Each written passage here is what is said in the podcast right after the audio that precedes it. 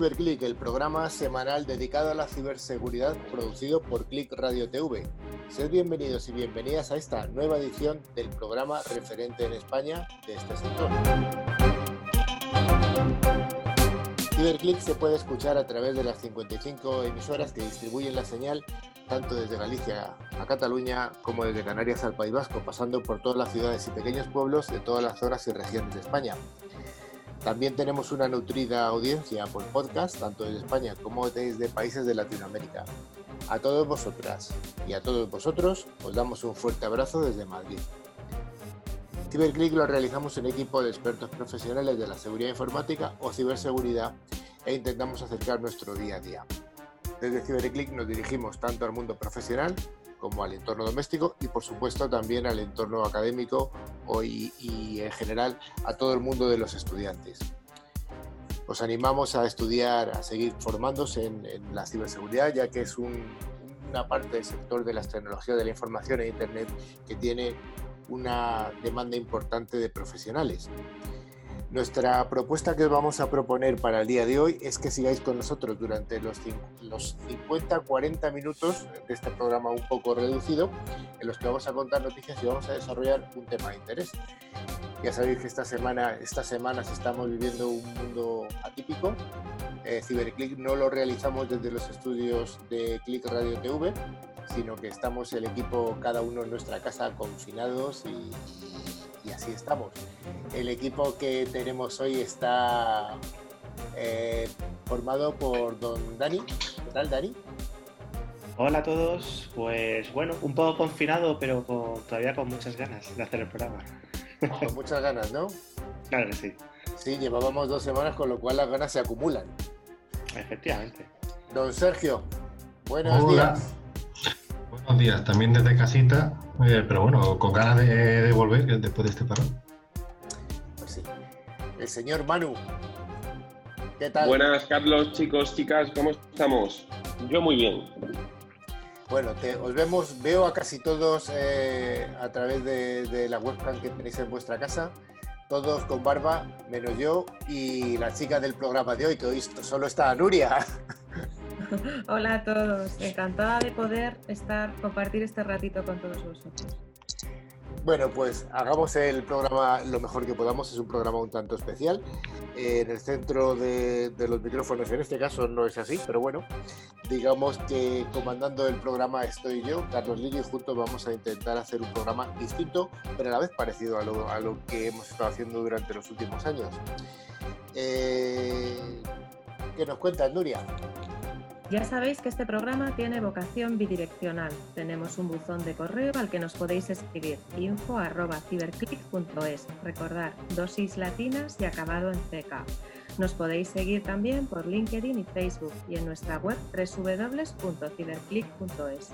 También os podéis poner en contacto con nosotros vía WhatsApp 669-180-278. Para aquellos que contactéis con nosotros desde fuera de España, recordad el prefijo más 34. Y ya sabéis que antes de empezar nuestra sección de noticias y los demás puntos que tenemos para hoy, queremos informaros que gracias a Ingecom, al final del programa haremos nuestro concurso semanal, aunque la semana pasada no lo pudimos hacer. Y simplemente recordaros que los dos oyentes que resulten ganadores recibirán una licencia anual del antivirus E3 Micro, válida para tres dispositivos. Cada premio está valorado en 50 euros y simplemente tenéis que responder una pregunta relacionada con el programa de hoy. Así que merece la pena prestar atención. Bueno, Sergio, ¿nos cuentas cuál va a ser el contenido del programa de hoy? Bueno, pues vamos a intentar mantener la estructura clásica, que es primero hablar de noticias, de, ciberseguridad. Luego vamos a hacer un monográfico que va a estar muy eh, enlazado con la actualidad, que son eh, teletrabajo, qué opciones y, maneras tenemos de, poder hacerlo. Y luego, bueno, vamos a terminar con nuestro concurso. Pues sí, un programa un poco diferente pero sí, anclado a la actualidad. Y la actualidad, desde luego, es el teletrabajo, sin duda alguna. Vayamos a ese bloque inicial, bloque de noticias.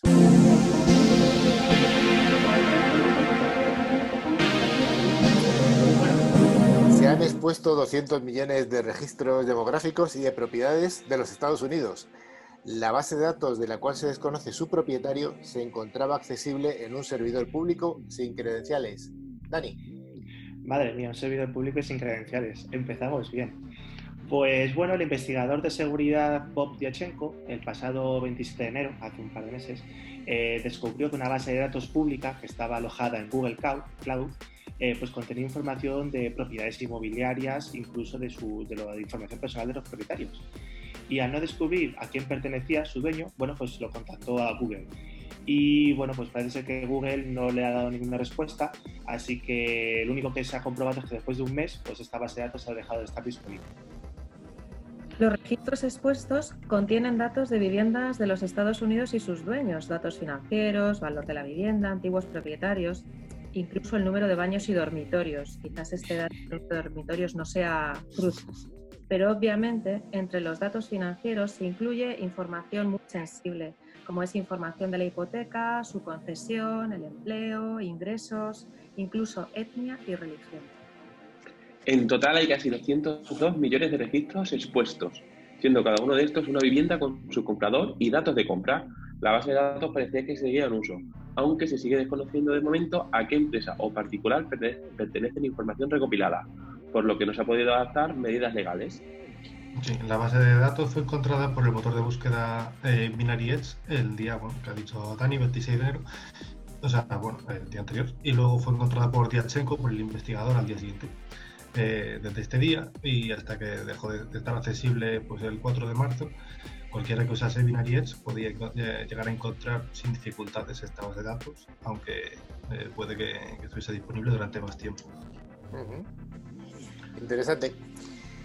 Bueno, vamos a tener que aprender a pensar cada vez más cómo, cómo, piensa un hacker. Un hacker se supone que de los malos, pero tenemos que actuar como un experto en ciberseguridad y este es uno de los objetivos del nuevo curso masivo abierto en línea, una MOOC, sus siglas en inglés, sobre el fundamento de ciberseguridad, que ha sido desarrollado por profesionales y profesorado de la Universidad Carlos III de Madrid, con el apoyo del Banco Interamericano de Desarrollo. Este curso ha empezado el día 10 de marzo, hace unos días, en la plataforma de educación digital Em, hay que comentar que, bueno, que cuando preparamos esta noticia no había ocurrido el desastre del coronavirus en España, no de forma masiva, y íbamos a contar con la presencia de uno de los responsables de, este MOC de la Universidad eh, Carlos III de Madrid. Va a venir este señor cuando podamos volver a la normalidad. Dani, ¿qué nos cuentas de este curso? Bueno, ahora que tenemos bastante tiempo, ¿no? Parece que es un buen momento para aprovechar estos cursos online Concretamente este curso de EDX, que lo desarrolla la UC3M, mi universidad, y el BIP, es un curso online gratuito para cualquier persona, eh, principalmente hispanohablante, porque será en castellano.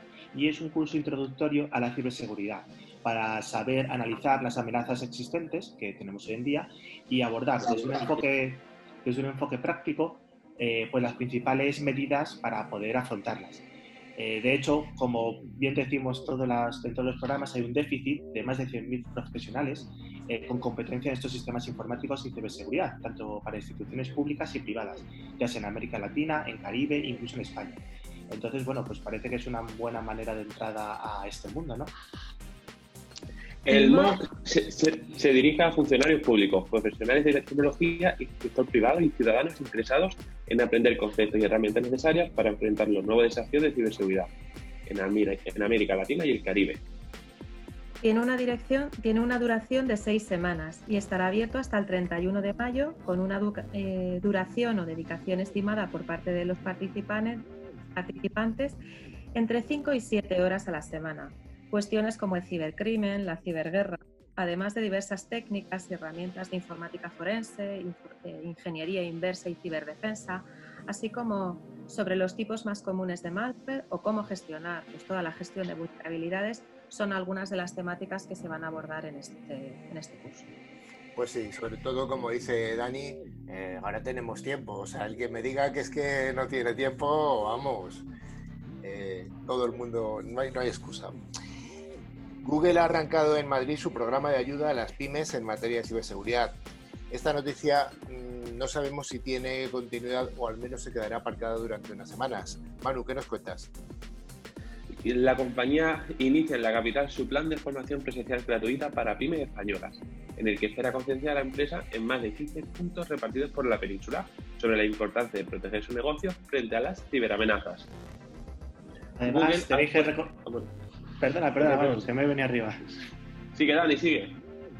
No, pues este plan, que se llama Protege tu negocio, es un programa de formación desarrollado en colaboración con el INCIBE y está ejecutado por la Fundación INCIBE de las Cámaras de Comercio y el CEPIME, para concienciar a esas pequeñas y medianas empresas madrileñas sobre la importancia de protegerse frente a un ciberincidente.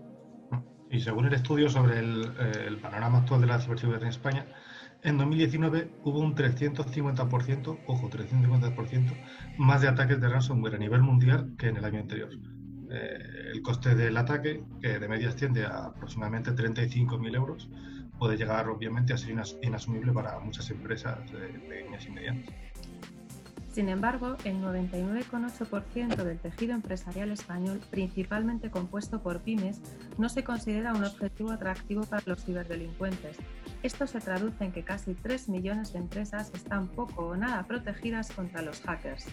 Además, el 67% de las pymes reconoce no disponer de un protocolo específico o una política de seguridad y solo el 17% de sus trabajadores sabría cómo actuar ante un ciberataque. El programa Protege tu negocio, que ha dado comienzo recientemente en Google for Startup en Madrid, consistirá en sesiones de formación presenciales de tres horas de duración, que tendrán lugar en más de 15 puntos en toda España, en la que empresas podrán inscribirse de manera gratuita.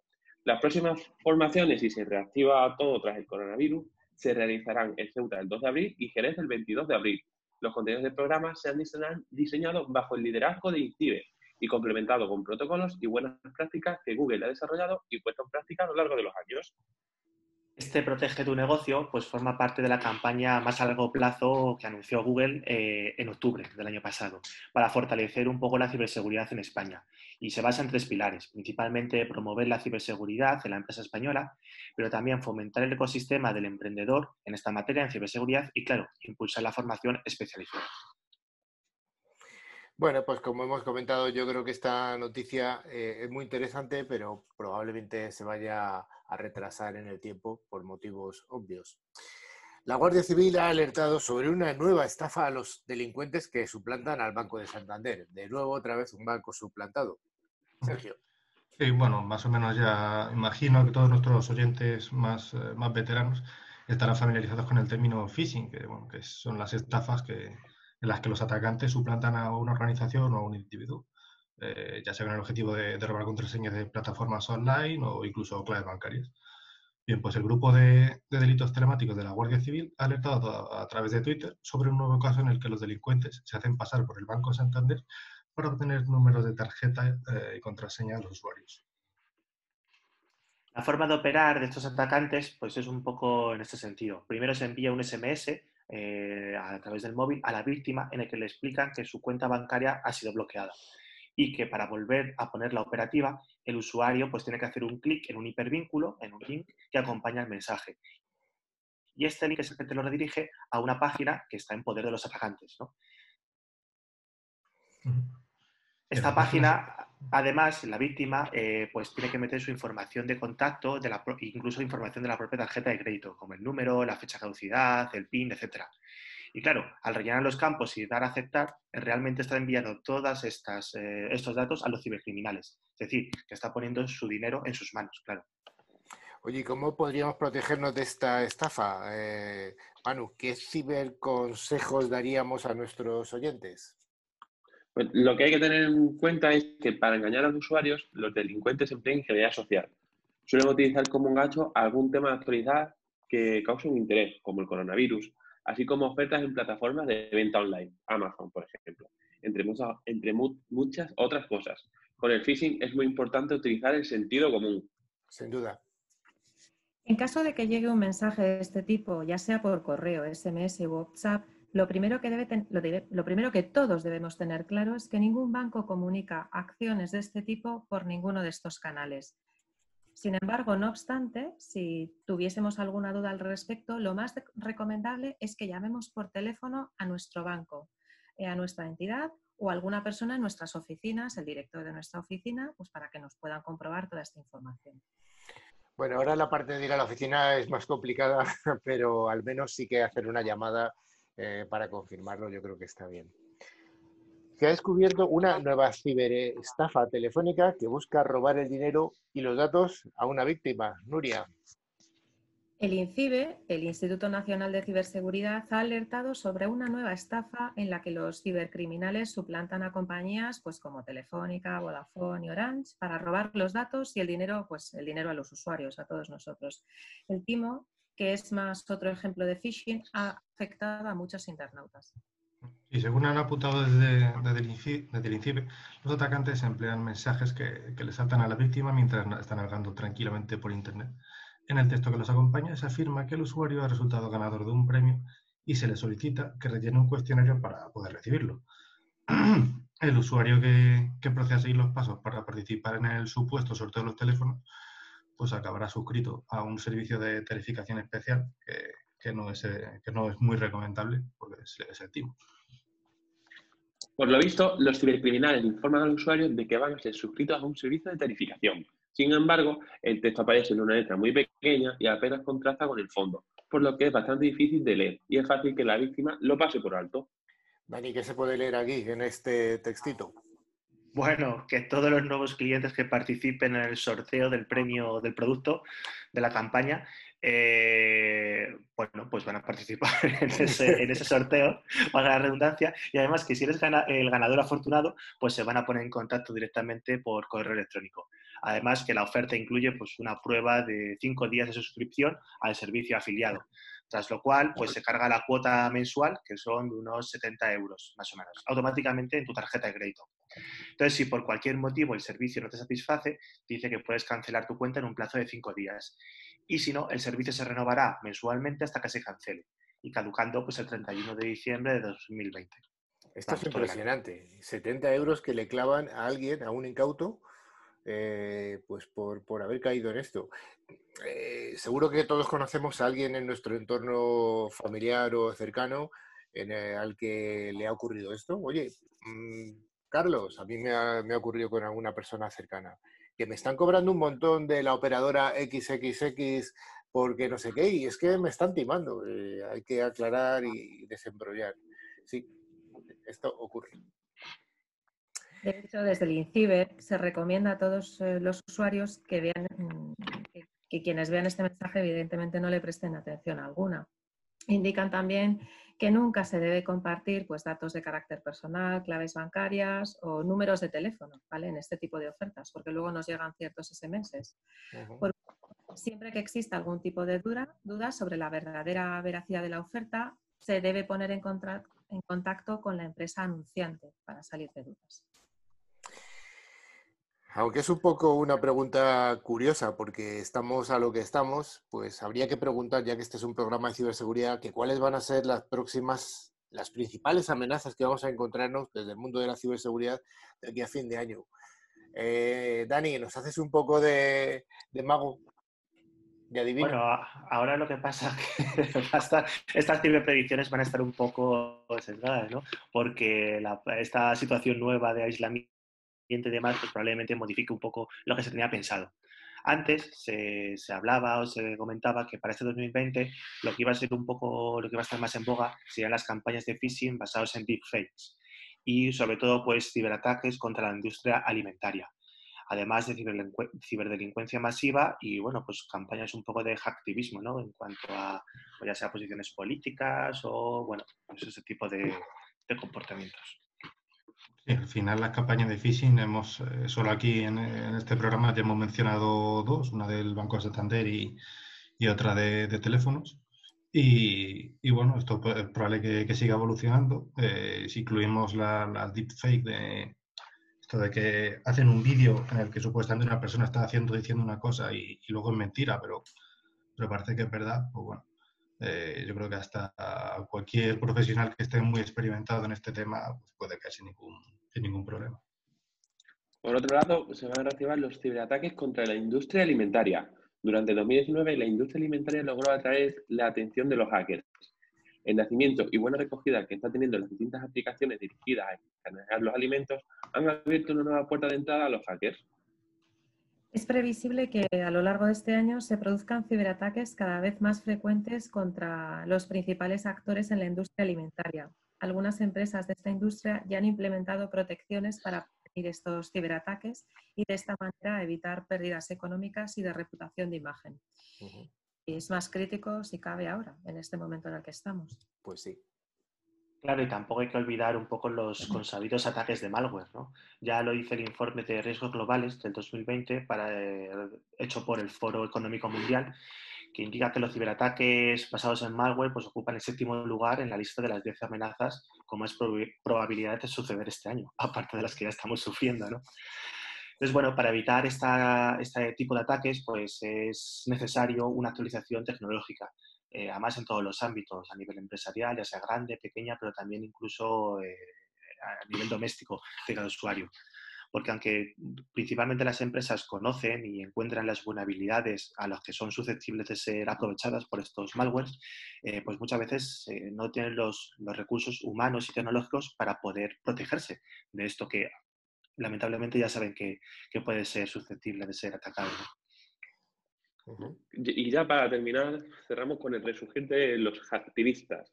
Aunque desde 2019 los ataques cometidos por activistas disminuyeron, disminuyeron en este año se prevé un aumento a gran escala, igualando el crecimiento de los movimientos sociales. Bueno, vamos a ver, encima de la que nos está cayendo, que aparezcan activistas por ahí, salvadores del mundo, es lo que nos faltaba.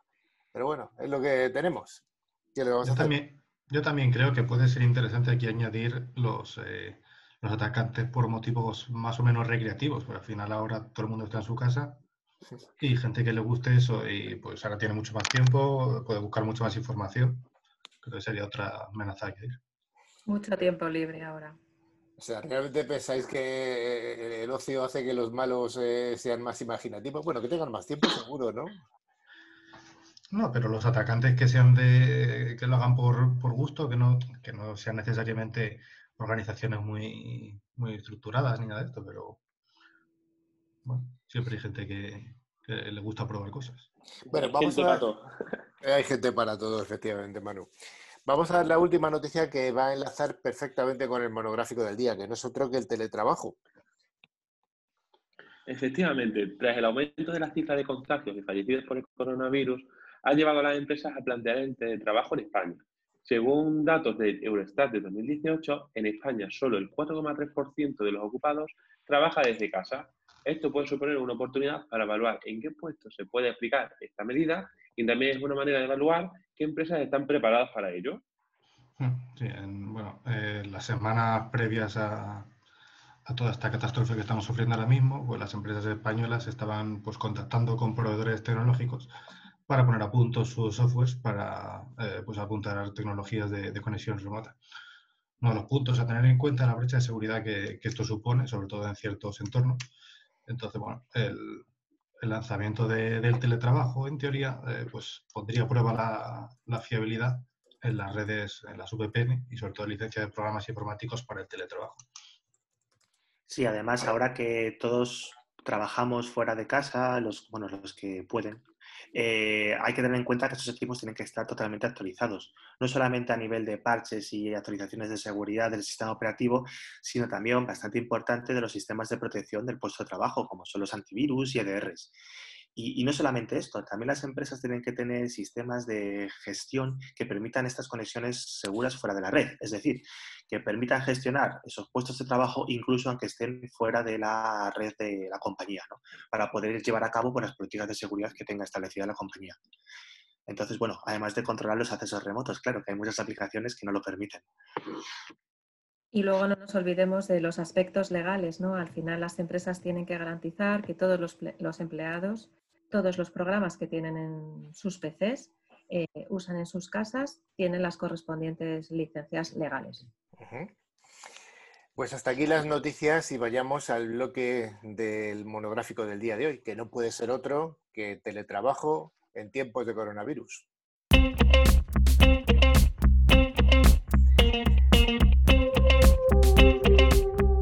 Monográfico del día, teletrabajo, compañeros. Eh, estamos aquí cinco personas. Eh, repito que estamos Manu, está Sergio, está Dani, está Nuria y estoy yo, Carlos. Nuria, ¿estás teletrabajando? Pues no queda otro remedio. Llevo teletrabajando pues casi 10 días ya. Y diréis, mi nuevo mejor amigo pues es el Zoom. Bueno, hay otras empresas utilizan Webex, otras empresas utilizan Teams, pero desde luego he pasado a tener mi interlocución con los clientes vía Zoom. Incluso eh, y esto es curioso, todos los días entre 5 y 6 de la tarde hago un Zoom con mis amigas para que nuestros hijos se vean. ¿eh? O sea, incluso el, tema del teletrabajo ha pasado también al ámbito personal, ¿no?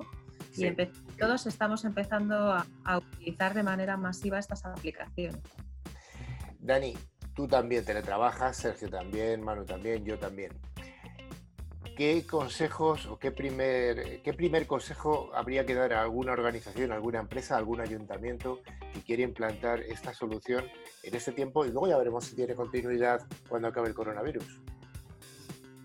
Hombre, sería interesante que lo tuviera ya planeado con anterioridad, al menos un, para tener un mínimo de, de eficiencia. Si no tenía ningún servicio de VPN preparado, montarlo en dos días, que es lo que he tardado en, escalar todo esto, básicamente, pues es complicado. Bueno, se puede hacer. Sí, además hay que pensar un poco que cuando un trabajador teletrabaja desde otro sitio que no sea la oficina, puede ocurrir dos cosas. Que utilice un puesto de trabajo corporativo, es decir, un portátil, por ejemplo, o que utilice un PC personal. Entonces, en ese caso, para aquellos usuarios que utilicen, por ejemplo, un puesto de trabajo personal, un ordenador como tal, pues sí, por ejemplo, es muy recomendable crear un perfil específico para trabajar y evitar que otros usuarios, por ejemplo, accedan a esa información corporativa que puedas estar utilizando en tu trabajo diario. Obviamente hay que ponerse siempre en el peor de los casos, entonces es posible que eh, suframos un incidente. Así que si es posible, tanto a nivel corporativo, pero también a nivel personal de cada usuario, que hagan un backup, un respaldo de la información con la que más se utilice. Pues si acaso eh, sea necesario, bueno, pues eh, utilizarlo. Lo hemos dicho antes también, actualizar todas las parches, eh, los antivirus, los puestos, los, equipos de, protección que tengamos, todo el software básicamente. Y también, claro, hay que tener en cuenta que hay que conectarse, sobre todo cuando nos conectamos a nuestros recursos de la empresa, por canales seguros. Es decir, eh, hay que intentar evitar, pues, por ejemplo, conectarse a través de wifi públicas o conexiones que bueno, son un poco de dudosa protección. ¿no? Entonces, en ese sentido, lo habéis comentado. El uso de VPNs, pues, por ejemplo, puede ser bastante eh, interesante. Yo creo que desde el punto de vista de, tecnológico de conexión de un trabajador o teletrabajador a su oficina, eh, yo creo que hay dos grandes modos de acceso, dos grandes grupos. Uno está el de la VPN SSL y el otro es el del acceso al escritorio remoto. Eh, el acceso a la VPN sería eh, como conectar nuestro, el PC desde la casa para que esté dentro de la propia red de, la empresa. Eso sí que tiene efectivamente eh, los riesgos que tú comentas, Dani. Tiene, nuestro PC de casa tiene que tener un antivirus, tiene que estar parcheado correctamente, etcétera. Eso, eso es un riesgo que tienen que asumir las empresas. Eh, o, le ponen un PC a cada, cada persona, cada teletrabajador, lo cual muchas veces es inasumible, o se asegura de alguna manera que ese PC tenga unas medidas mínimas de seguridad. Y la otra forma es el acceso mediante escritorio remoto. Eh, Dani, ¿qué nos puedes contar de ese acceso remoto? ¿Cómo funciona? Bueno, al final, de hecho lo, hemos visto muchas veces en, Shodan y demás, que parece que están aumentando el número de, IPs y de sistemas que tienen los puertos de escritorio remoto abiertos. Entonces eso realmente es lanzar pues, una conexión hacia otro puesto de trabajo, por ejemplo, pues un sistema operativo Windows, en el que vamos a abrir en nuestra pantalla el escritorio, que eso se llama escritorio remoto. Y a partir de ahí vamos a funcionar como si estuviéramos delante de ese puesto de trabajo. Claro, la problemática surge de que este tipo de conexiones no están protegidas y estamos conectándonos a través de Internet.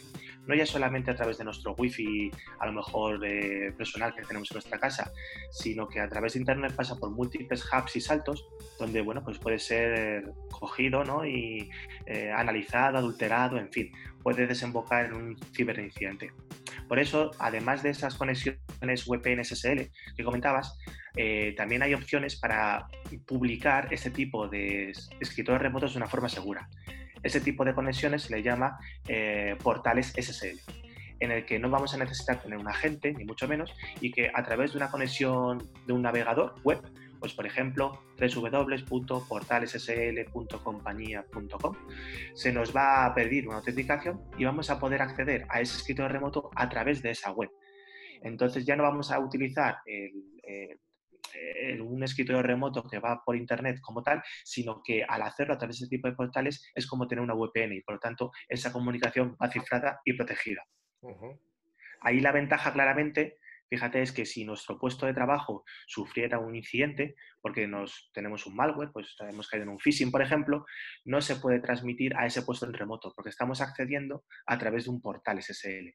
En cambio, si estuviéramos conectados con un escritorio remoto directamente, en ese caso sí que se podría hacer un movimiento lateral de ese malware y conectarse a ese puesto remoto y de ahí ya saltar a todos los puestos que tuviera accesible en la oficina.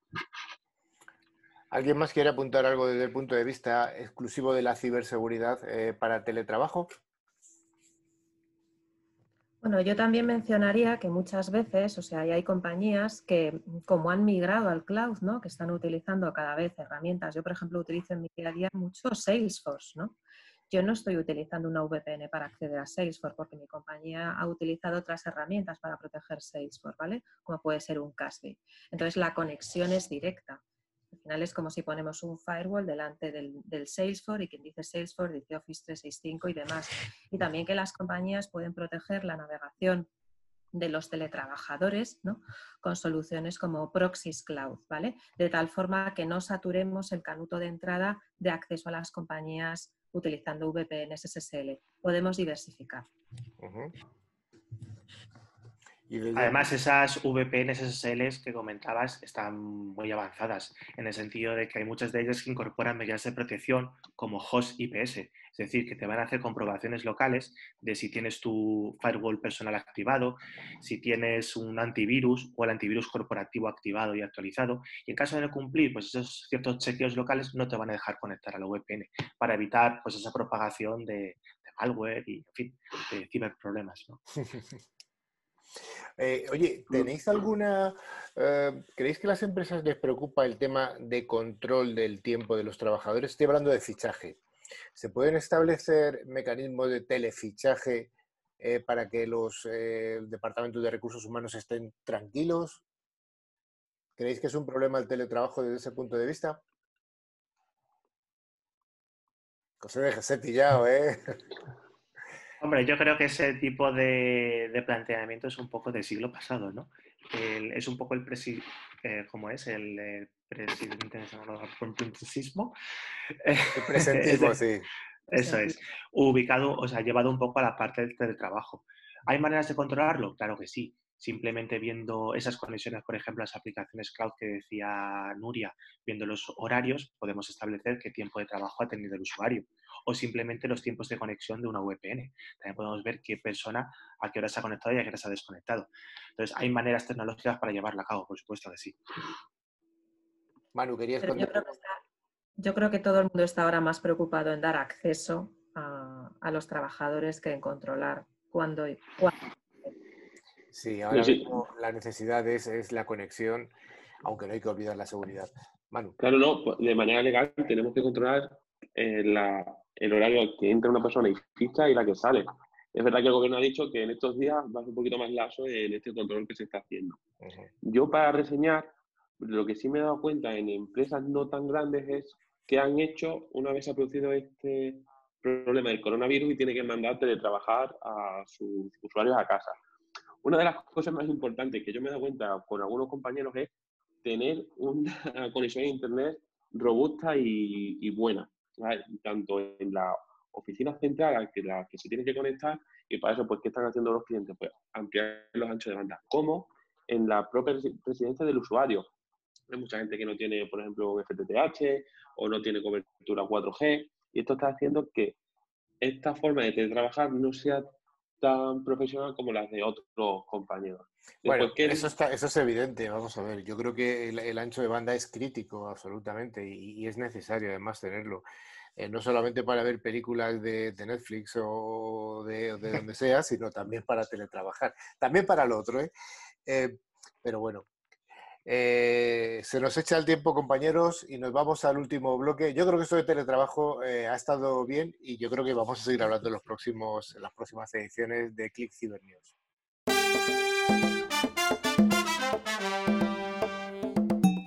Llega el momento del concurso y gracias a Engecom Mayorista de Valor vamos a sortear dos licencias anuales del antivirus con calidad profesional de 3 micro. El valor del regalo es de 50 euros y siempre recomendamos utilizar antivirus de pago. Eh, Nuria, ¿tenemos ganadores de la semana pasada?